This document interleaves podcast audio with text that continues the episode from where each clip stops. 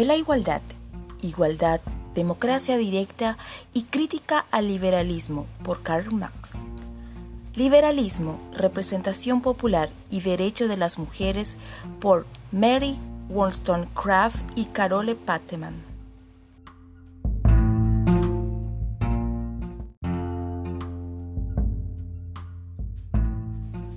Da igualdade. Igualdade, democracia direta e crítica ao liberalismo, por Karl Marx.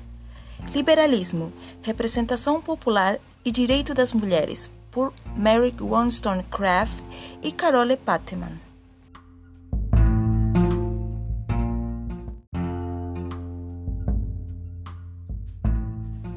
Rejewa. Tekoyo ya porokuapave reko ha sa'ýrape ñemohenda. Karl Marx rejewa. Sa'ýrape kuñakuéra tekome'ẽ poromboekoviapave Mary Wollstonecraft ha Carole Pateman rejegua.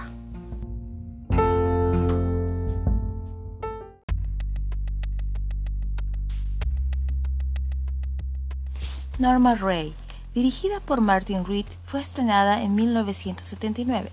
Sally Field tiene el papel de Norma, ganó el Oscar como Mejor Actriz y es la protagonista de este valioso film que nos introduce al mundo obrero.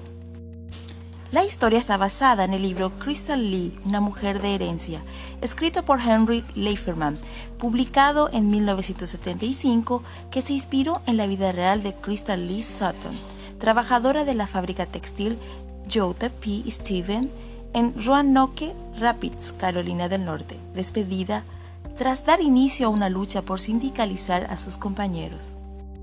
La película refleja el destino de muchos trabajadores, en el que la vida transcurre de la casa al trabajo y del trabajo a la casa, teniendo como único pasatiempo la juntada en el bar a tomar alcohol para ahogar las penas o simplemente pasar el rato. En una pelea de borrachos en el bar, cuenta Norma que pierde a su esposo. Como madre soltera, vive en la casa de sus padres, quienes también trabajan en la fábrica textil, único lugar que ofrece puestos de trabajo en el pueblo. Pese a la oposición de su padre, Norma tiene encuentros sexuales y citas con hombres y no encaja con los estereotipos patriarcales de mujer y madre abnegada de un pequeño pueblo.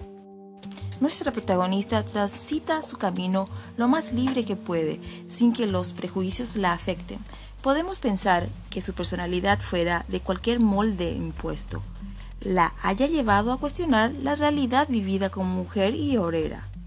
El impulso para la organización sindical lo tuvo con la llegada de Ruben Warkowski en la actuación de Ron Liebman, que provenía de la Central Sindical de Nueva York, con el objetivo de formar un comité en la empresa. Al principio, Warkowski fue ignorado.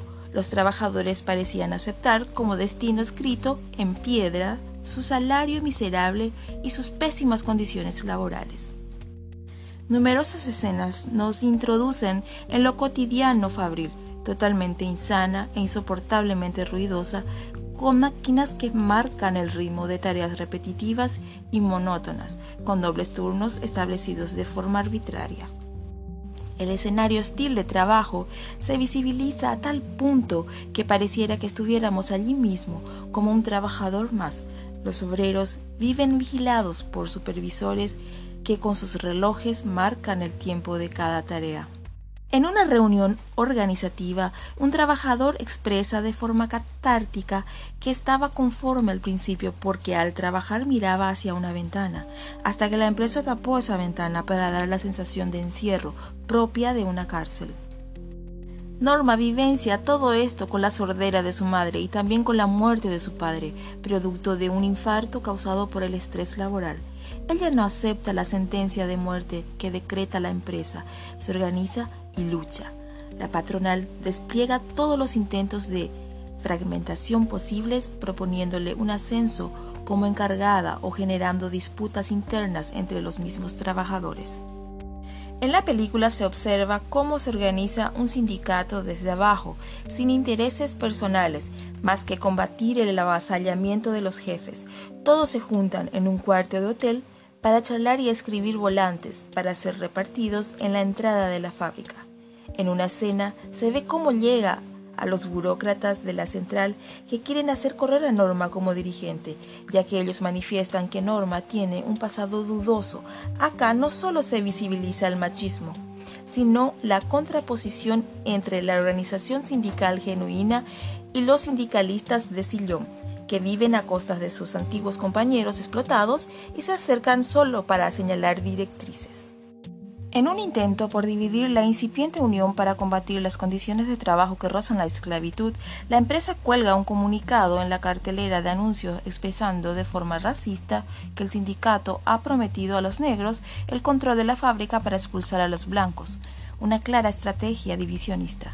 El film narra de ahora en más, de forma fiel, los sucesos ocurridos a la misma Crystal Lee, dejando inmortalizada a una de las escenas más emotivas de la historia del cine.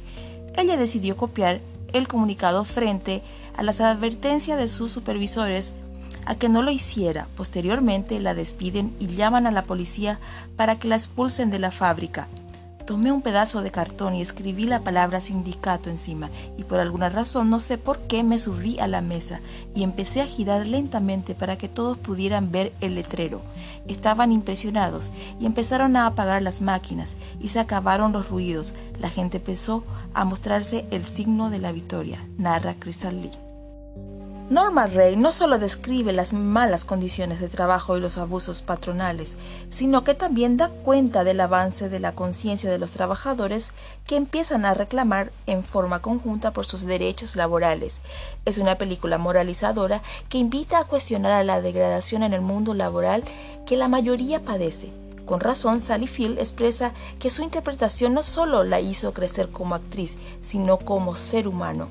Esta historia nos lleva a la reflexión y a preguntarnos si han cambiado las condiciones de trabajo en general desde ese entonces a la actualidad. Normal Ray no pierde vigencia y sirve para fortalecernos en nuestra lucha cotidiana como obreros y obreras.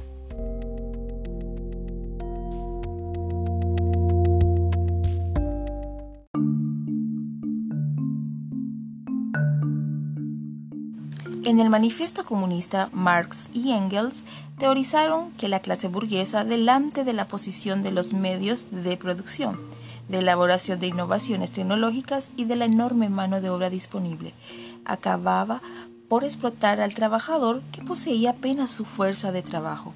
El trabajador se aliena a cambio de un salario mientras que el empleador fortalece su capital a través del lucro obtenido por encima de la plusvalía.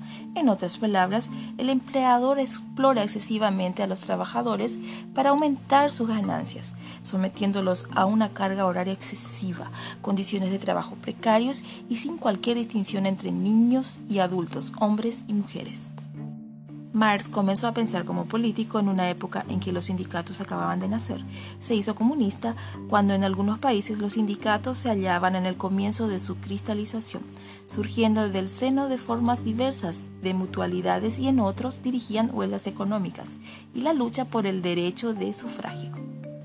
Tenía ante sus ojos formas embrionarias de organizaciones sumamente primitivas de ideología con todos los signos reveladores de su origen. Y la grandeza de Marx consiste precisamente en haberse dado cuenta de que no eran más que balbuceos de infancia de la clase obrera y que por lo tanto no se podía juzgar por estas formas primitivas del movimiento del papel histórico de estas organizaciones ni de los cauces de su desarrollo.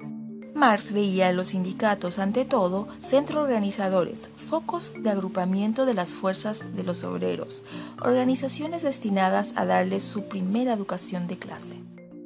¿Qué es lo que le importaba fundamentalmente a Marx? El hecho de que los obreros dispersos y en competencia mutua comenzaran a actuar conjuntamente. En esto vio Marx la garantía de la transformación de la clase obrera en una fuerza independiente. Marx y Engels insisten frecuentemente en la idea de que los sindicatos son escuelas de solidaridad, escuelas de socialismo.